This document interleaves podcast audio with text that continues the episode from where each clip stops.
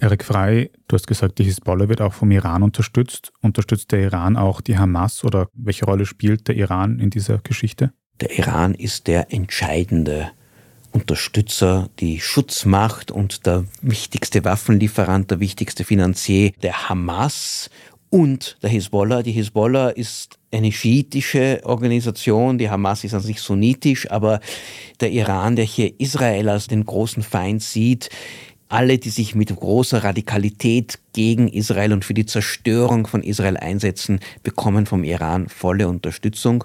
Ich glaube, und das glauben viele Beobachter, dieser Angriff, der ein Jahr lang vorbereitet war, hätte ohne massiver iranischer Hilfe gar nicht stattfinden und auch nicht so erfolgreich sein können.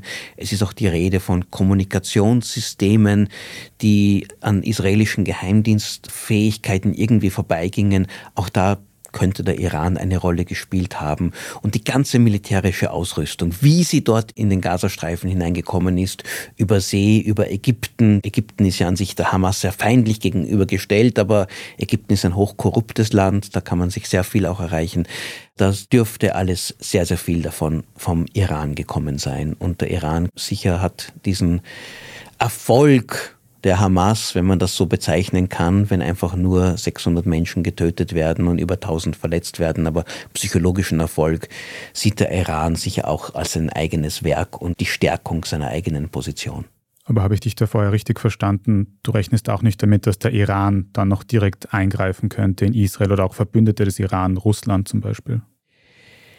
Es gibt kein Militär an der israelischen Grenze, die irgendwie eine Fähigkeit oder auch ein Interesse hätten, gegen Israel hier direkt vorzugehen. Es ist eher umgekehrt. Israel ist immer wieder auch in Militäroperationen in den Nachbarländern involviert, vor allem in Syrien, wann immer sie sich auf irgendeine Weise bedroht fühlen auch gegen Iran, aber nicht gegen Russland. Das israelisch-russische Verhältnis ist kompliziert. Israel hat sich ja auch nicht so stark auf die Seite der Ukraine geschlagen wie andere westliche Staaten. Sie haben immer mit Syrien immer so ein bisschen eine Art Stillhalteabkommen gehabt. Wir beide haben unsere Interessen und wir versuchen uns nicht in die Quere zu kommen. Der Iran ist tausende Kilometer entfernt von Israel, hat keinerlei Möglichkeiten, direkt etwas zu tun.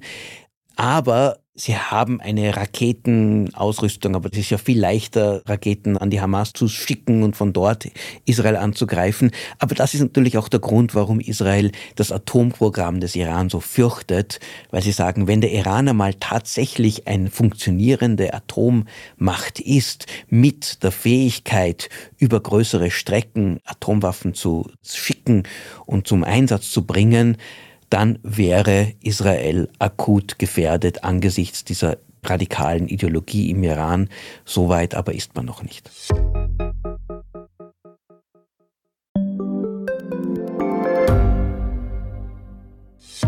Hat Österreichs Politik ein Korruptionsproblem?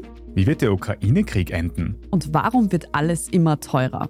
Ich bin Tobias Holub. Und ich bin Margit Ehrenhöfer. Wir stellen die brennenden Fragen unserer Zeit. Und die Standardredaktion liefert Antworten. In Thema des Tages, Montag bis Freitag um 17 Uhr, überall, wo es Podcasts gibt.